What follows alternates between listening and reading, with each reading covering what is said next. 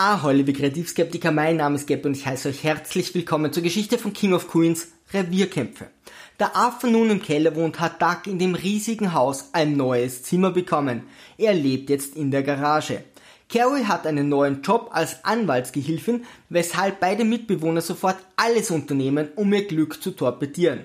Arthur versucht, dass sie zu spät kommt. Tut mir leid, Dad, ich darf nicht zu spät zur Arbeit kommen. Vergiss nicht, ich bin neu da. Oh. Das Fräulein Anwaltsgehilfin arbeitet jetzt in Manhattan.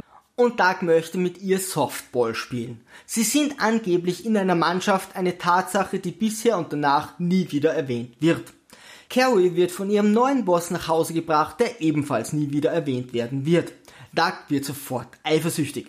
Wenn er mich nicht gefahren hätte, wie hätte er mich dann im Auto vögeln können, ha? Besucht seine Frau in ihrer Firma. Jetzt, wenn Sie sie ganz schnell ausziehen, dann Raschig sie! Du hast so eine lahme Fantasie, du solltest öfter Pornos gucken. Checkt ihren Chef aus und bittet ihn, mit ihr zu schlafen. Kommen Sie, sagen Sie, sind Sie scharf auf sie? Wollen Sie sie flachlegen, Mann? Genialer Plan. Carrie liebt die High Society, eine Gesellschaft, mit der Doug nicht das geringste anfangen kann. Dieses Thema kommt dafür noch sehr häufig vor. Carrie scheint ihren Mann jedoch nicht allzu gut zu kennen und ist vollkommen überrascht, dass er nicht jubelt, als sie ihn in ein Cellokonzert einlädt. Müssen wir denn in dieses bescheuerte Konzert gehen?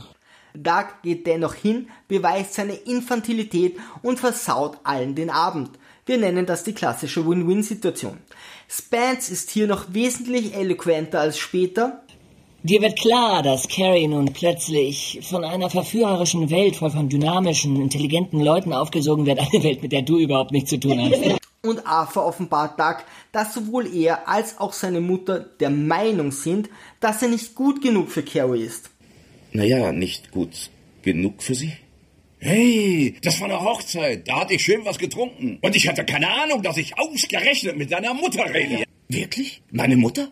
Ja, ich bin sicher. Und wieder haben Liebe, Güte und Harmonie zugeschlagen. Liebe Kreativskeptiker, Segel immer straff halten und auf zum Horizont.